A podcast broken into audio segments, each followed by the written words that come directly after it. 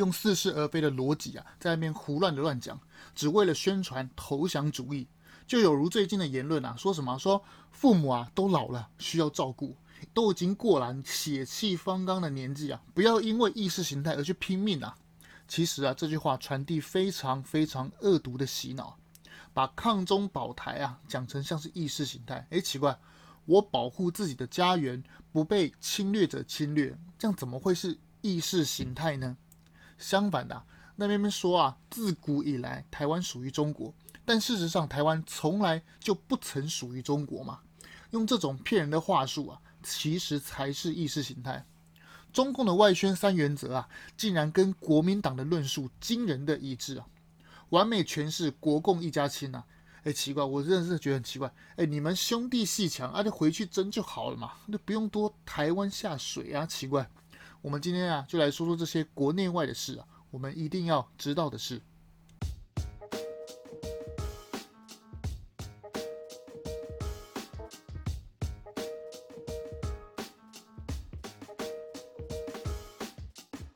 我们一起说真话，事实需要让更多人知道。欢迎收听《荣耀台湾 Pocket》。日前，中国驻美大使秦刚接受美国哥伦比亚广播公司，也就是说是那个啊 CBS 的节目，这个节目叫做《面对全国》。他接受访问的时候啊，这个秦刚仍拒绝谴责俄罗斯总统普丁的入侵乌克兰，并且啊也不愿意跟普丁切割，甚至讥讽啊谴责是无济于事，而且是天真的。而且啊，他啊意味明确的排除今后北京会向莫斯科提供侵略乌克兰所需的武器。这个专访不是很长啊，九分钟。主持人布瑞南数度挑战秦刚的论述，这个秦刚啊总共被打断二十三次。当被问到中方啊是否会提供俄国啊武器啊军火跟资金的时候，他坚称中国会向俄罗斯提供军事援助的方法是假消息。而且中国政府啊拒绝承认。中国驻美大使秦刚用他超破的英文啊，不断的回避主持人言辞中的“侵略”与“战争”的这两个词汇，许多明显的逻辑啊，其实是漏洞百出啊。让我们来抓个秦刚在这整个专访里面的论点的、啊、这个核心论述。他其实啊，第一个就强调是说啊，中俄啊，其实我们会保持良好的关系，但不会援助俄罗斯打仗。意思就是什么？前面那句话是讲给啊中呃讲给美国人听的嘛？哎呦，你们美国人要小心。那我跟你讲，中俄的关系啊保持的非常良好。前几天呢、我们讲我们不是编了一个联合舰队吗？绕过日本的金青海峡，你看我们的关系非常良好。而后面那句话，但不会援助俄罗斯打仗，这就明显是讲给美国人听的吧？好。好，你美国一直在那边讲说，哎，叫我不要援助俄罗斯，对不对？好，那我就讲给你听嘛，对不对？但是呢，我讲的非常的中立，若有似无，哎，不会援助俄罗斯打仗，但搞不好是用别的方式援助啊，哎，奇怪，我正大光明的跟俄罗斯买天然气、买石油，可不可以？这也算是一种资助啊，我没有没有直接给你钱嘛，对不对？第二点呢、这个秦刚强调，习近平啊，在开战的第二天呐、啊，就打电话给普京啊，让他考虑啊，不要打仗，要和平。秦刚强调啊，中国是反对战争的。哎呦，真的是，真的是格外讽刺啊！那你每次在那边文攻武吓台湾是干什么？每次在那边讲，哎呦，我不排除武力啊攻击入侵统一台湾，真的是，那你是不是打自己的脸呢？很多人听到这个都觉得秦刚的逻辑啊，他认为发动战争啊是俄国的错，大家都以为啊，秦刚是不是承认了、这个啊发动战争是俄国的错？但很可惜的是啊。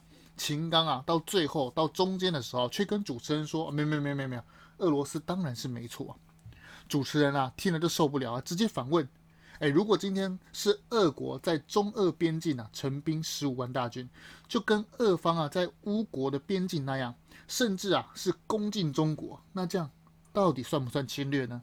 结果秦刚依然的是避而不谈入侵两个字啊。啊，他他避谈入侵两个字，转而去谈什么谴责？让我们来听听秦刚到底是怎么说的。秦刚说啊，哎呀，真是不要天真啊，打嘴炮啊，谴责啊都没有用。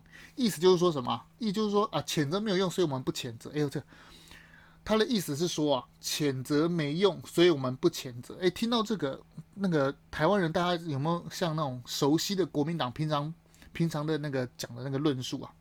国民党之前以前啊、平常被问到，哎，你怎么不谴责中共军机绕台？国民党一贯的反应是什么？哎呀，那个你去谴责中共又没用，什么徐小新呐，还有那个什么一堆那个上政论节目的那些国民党的那些啊代表，都在那边讲，哎呦，侵略又没有用啊，对不对？我侵略没有用，所以我就不要侵略嘛。我今天是在野党，所以我这样今天只骂民进党，就他们的逻辑啊。你看这个国民党的这个逻辑，这个论述逻辑是不是跟共产党很像？共产党说：“哎呀，去指责俄罗斯啊，去谴责俄罗斯是没用的，打嘴炮，所以没有用，所以我就不去谴责。”国民党说：“哎呀，那个中共绕台啊，中共军机绕台啊，那去谴责他也没用嘛，所以我就谴责民进党，是民进党挑拨离间，是民进党挑衅啊，所以共产党的军机才要来飞。你看，国共的论述是不是非常的一致啊？啊，真的是，我真的是想要问秦刚啊，如果谴责没用的话，那你的学长姐？”那你的学长姐们耿爽、华春莹、赵立坚一天到晚在谴责美国，是在干嘛？一天到晚讲说：“哎呀，美国啊，不要打扰到我们啊中国神圣的内政问题啊，要维护中国的主权跟领土完整。”一天到晚在谴责美国，没有怎样也要谴责，甚至骂那个庞佩奥是肥猪。拜托，你那堂堂新华社的这个官方文章，竟然直接在你的官方的新华社上竟然出现这个“肥猪”两个字。这么不堪入目的这个市井脏言，真的是我真的是不知道他们的，哎，好吧，为什么一个人，尤其是强国啊，真的围墙的墙啊，大家不要误会，这个强国啊，每次说到类似的事情呢，都可以逻辑坏死，并且顾左右而言他，说穿了，其实就是为了利益嘛。我们的前几期节目有讲到啊，美中俄的三方关系啊，说穿了就是大国博弈嘛，大国博弈。离不开的核心问题就是利益嘛，这也是我们一直提到的事。中国啊，他一直宣称不能谴责俄罗斯啊，当然是因为利益嘛。那乌克兰倒了，那我中国的航空科技啊，这这些技术啊，难道要谁给我？开什么玩笑？我的战机啊，我的喷射机的关键的机件的零组的零件、啊，到底是谁卖给我？都没人卖给我了嘛，对不对？不能承认俄罗斯入侵啊，是因为自己想要入侵台湾嘛，对不对？跟俄爹的方式啊，如出一辙嘛。现在谴责入侵，那以后我入侵台湾，那不就是自打脸吗？反过来说，也不能拒绝美国的警告嘛，对不对？上期啊，美国国务卿布林肯啊到罗马会见杨洁篪，就严重警告中国，哎，你不准援助俄罗斯。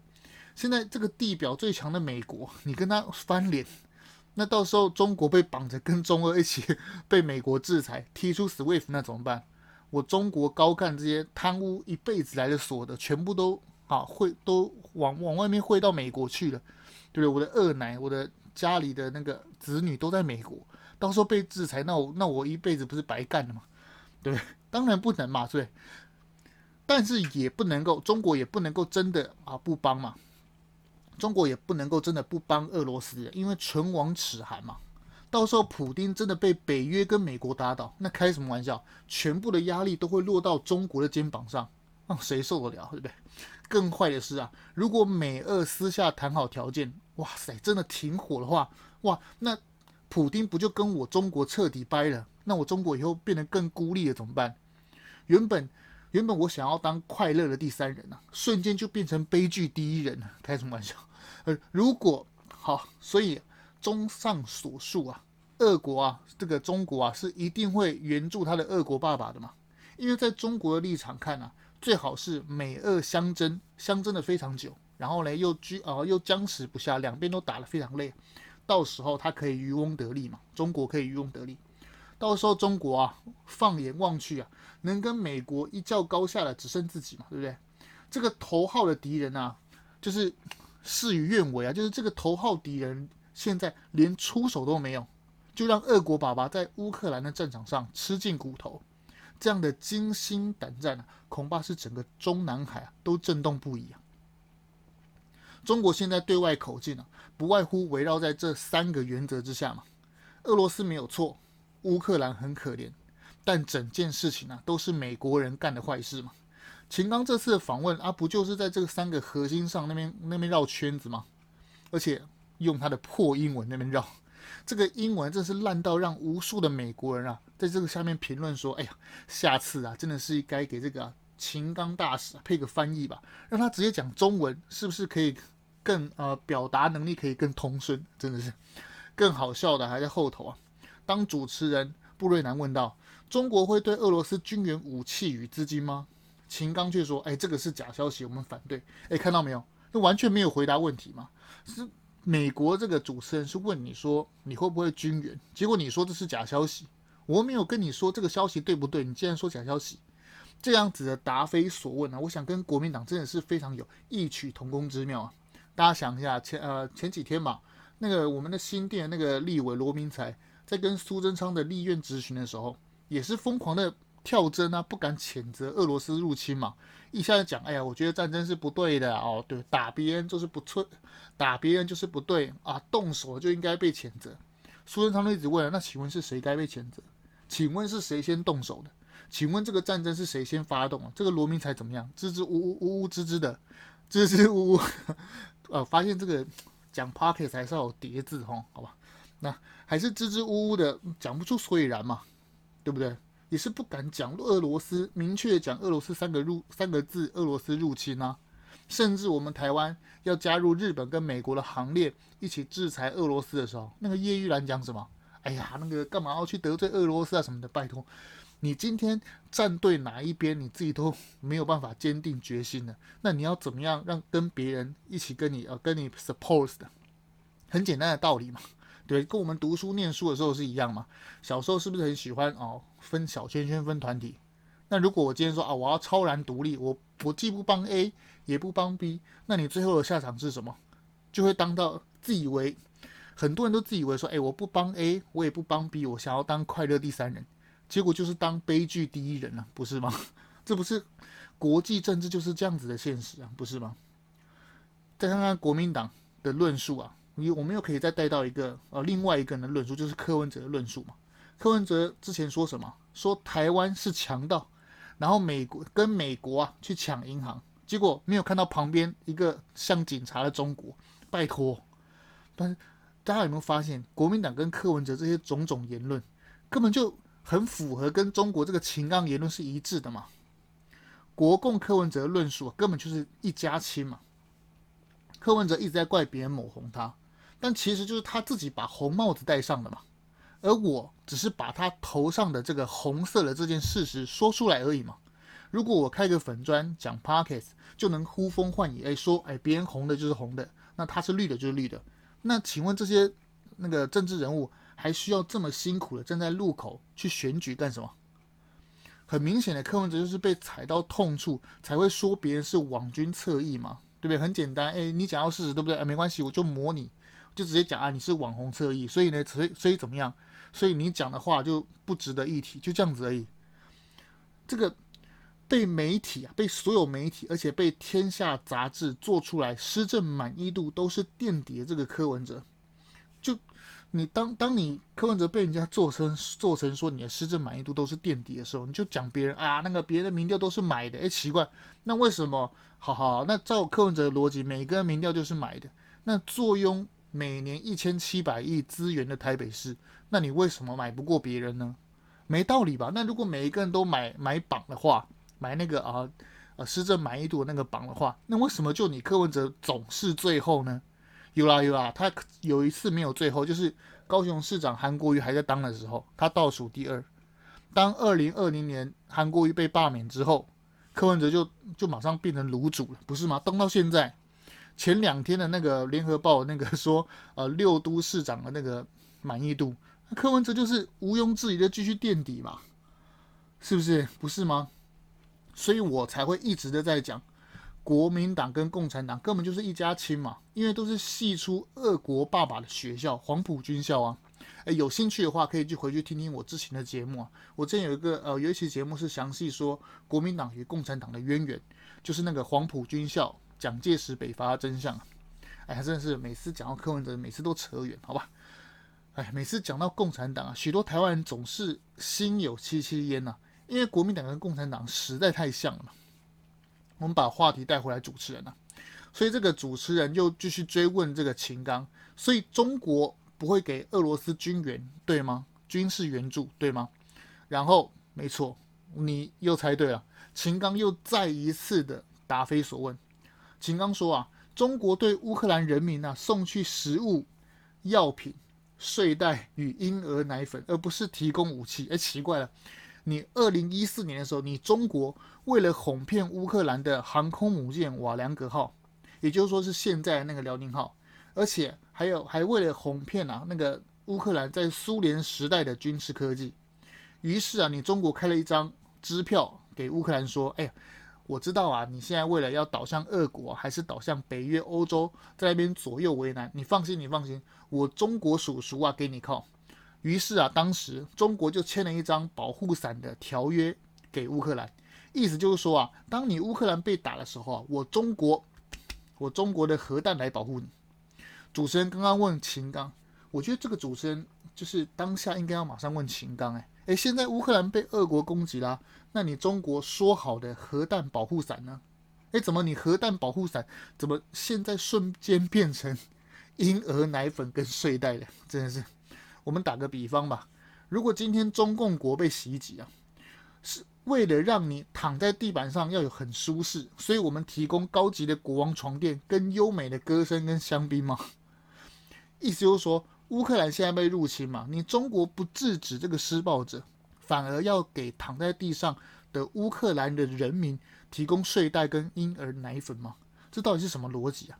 什么叫做一本正经的胡说八道？中国共产党的外交部与他们的朋友不停地在表演一样的戏码吗？不是吗？那个 CGTN 那个主持人刘星啊，就是之前跟美国的女主持人辩论那个中国女主持人，在推特上用英文说。你能不能帮我打你的朋友？这样我以后就能专心打你。匪国啊，中国外交部长王毅啊，也在那边讲啊，时间啊会证明，在我们中国这边呢、历史都会证明我们中国是对的。你看，看看墙内的这些人，他们很一致的观点就是说，还都是美国在使坏嘛，都是绕不开那个三原则嘛，对不对？啊，俄罗斯没错啊，乌克兰很可怜。美国啊，都是你这个邪恶人在后面主导一切，所有的剧本都是你在写。好，我们可以持平的讲，有可能这个局啊是美国人他设下的局，可是美国人没有逼你俄罗斯一定要开第一枪啊。对，大国政治、大国博弈就是这样嘛，不是你死就是我亡，因为地球就这么大，我要争地盘去抢资源就是这样子嘛。那请问你？俄罗斯你自己要跳进去开第一枪的吧？美国人没有逼你开枪吧？不是吗？那所以你还是要负责战争罪啊！而且俄罗斯跟乌克兰入侵乌克兰这件事情上，不是只有乌克兰人民非常可怜啊，俄罗斯人民不是也同样的可怜吗？你你带一些不明就里的新兵直接去送头，然后你也不讲说你要去干嘛，骗他们说军事演习而已，他们就这样军军队开进去，哎，发现哎开开哎没油了，后勤补不上。粮食是过期的，所以怎么样，只能去抢超市啊。结果呢，你的你结果你遇到美国爸爸在后面开土，你的一举一动都被人家知道。现在你还没宣称说你用超高音速飞弹，号称什么匕首是不是？去打那个乌克兰的西部的一个什么啊？号称是什么军事储存的一个仓仓储啊仓库？奇怪了，第一个。如果要使用超高音速飞弹的话，照理来讲应该是要去破防的吧？就是比如说美国北美防空司令，它有很严密的防空网，所以你为了要去突破这个防空网，所以我用一个超高音速的飞弹，能够飞到五马赫以上速度的飞弹，能够破防去精准打击一些主要的目标，而且这个飞弹非常昂贵。好，所以要满足两个条件嘛，第一个就是你这个地方有精准的防空防空网，我要去突破它。第二个就是我要去打非常重要的地方，比如说是地方的啊、指挥中枢，对不对？类似的这样，结果你今天俄国竟然用你的匕首去打一个乌克兰西部的一个呃什么什么储存呃武器的一个仓储，哎，奇怪，你第一个你也不是去斩首泽伦斯基啊？如果你是用你的匕首飞弹去斩首泽伦斯基的话，那你用超音速、超音超高音速的飞弹去攻击。这样是很合理的，但其实你都没有完成这个上述手续啊，所以我觉得这个新闻呢，基本上就是一个喊话吧，就跟俄罗斯现在打到现在，他的战事非常不顺，所以他只要喊话说，哎，我跟你讲哦，我可能会用战术核武，是一样的道理嘛，就是打嘴鼓吧，我想。那既然聊到了超高音速飞弹的话，那来好好讲一下超高音速飞弹嘛。我前面几期也有大概讲一下什么叫超高音速飞弹，就是中国就是那个超高音速飞弹那个叛逃，有人叛逃到中国，呃，中国的超高音速的呃技术人员叛逃到美国那件事情，就前几集我们也有讲类似的事情。那来好稍微讲一下好了，很多中国的网红啊，呃，小粉红啊，不是网红。很多中国的小粉红跟台湾的这些国民党啊蓝白吧这些支持者，很喜欢讲说啊，中国啊跟俄国的军力多强？你看我有东风十七超高音速飞弹，上面可以搭载核弹头。跟你讲，东风飞弹洗地，你台湾就投降，真的是好吧？那我们来说说看这个这个超高音速飞弹嘛。这个超高音速飞弹其实它的定义啊，大概是你的飞弹飞超过五马赫，就算是超高音速飞弹。那突破五马赫这个就算是超高音速飞弹的话，那我们来想想看，很多小粉红都坚称说美国没有这个技术，但其实真的是这样吗？我们来看看爱国者飞弹哈，爱国者飞弹是多么老旧的武器，在一九八零年代就已经有了，大家还记得吗？那个波斯湾战争，他不是用那个美国不是用爱国者飞弹去拦截那个呃伊拉克的飞毛腿飞弹，当时就可以拦截了。那请问这个？那个爱国者飞弹，它飞的速度是多少？人家也是可以飞到六七马赫啊，所以人家美国已经有爱国者飞弹，在一九八零年代，爱国者飞弹就可以已经飞超过五马赫的飞弹。那请问人家美国到底有没有这个技术呢？说穿了，呃，如果是技术很好的国家，它通常都会研发防空的飞弹网，比如说以色列的苍穹系统，那日本、韩国的萨德系统。所以，我们都先进的国家通常会以防御为主。那什么国家才会以攻击为主？比如说像北韩一样研发弹道的长城飞弹，就是你这些，就是你防空飞弹，就是你防空能力很差，所以你怎样？你只能孤注一掷嘛。一上台我就要跟你 show hand，对不对？你一直要攻击我，我就用我的核弹去打你，就是就是跟人家拼家底吧。我们来观察一下什么样的国家才会拼家底？俄罗斯、中国、北韩、伊朗，是不是这些国家都是更加拼家底？为什么只能拼家底？因为你的防空飞弹系统非常的薄弱嘛，那你俄罗斯这次用那个超高音速飞弹去打一个那个乌克兰，乌克兰基本上防空飞弹，呃，防空系统是蛮弱的。那人家防空系统，人家防空飞弹的系统已经很弱，然后你又是是去打一个什么什么武器的资料库，那你这样子根本就违和啊！你你一发那边那么贵，对你这个打这个到底是意义为何？所以我们去看国际新闻呢、除了要从背后的动机跟他的利益之之外，还要去判断说有没有可能。当然，我们也没办法百分之百确定说一定会怎么样，或者说一定不会怎么样。我们来讲这些东西，只是为了要让大家知道，哎，这个可信度到底是多少？我们可以用怎么样啊，跳脱第三人的啊上帝视角，去看看这整件事情的全貌是如何。就如同之前那一期说的嘛，如果我们靠得太近的时候，我们只能看到狮子的鬃毛。而不知道这个是一个狮子。当我们把眼界往大看的时候，我们才可以看到更大的格局嘛。就像啊，讲讲一个国际啊国内的事情好了。那个新店讲到新店嘛，刚刚讲到罗明才对不对？那来讲一下新店那个啊新的那个议员嘛，什么黄玲？据说啊黄玲是前新党议员的啊一个助理。你看这次民进党都就是或啊处理的迅速，处理很快，是不是推上一个新人？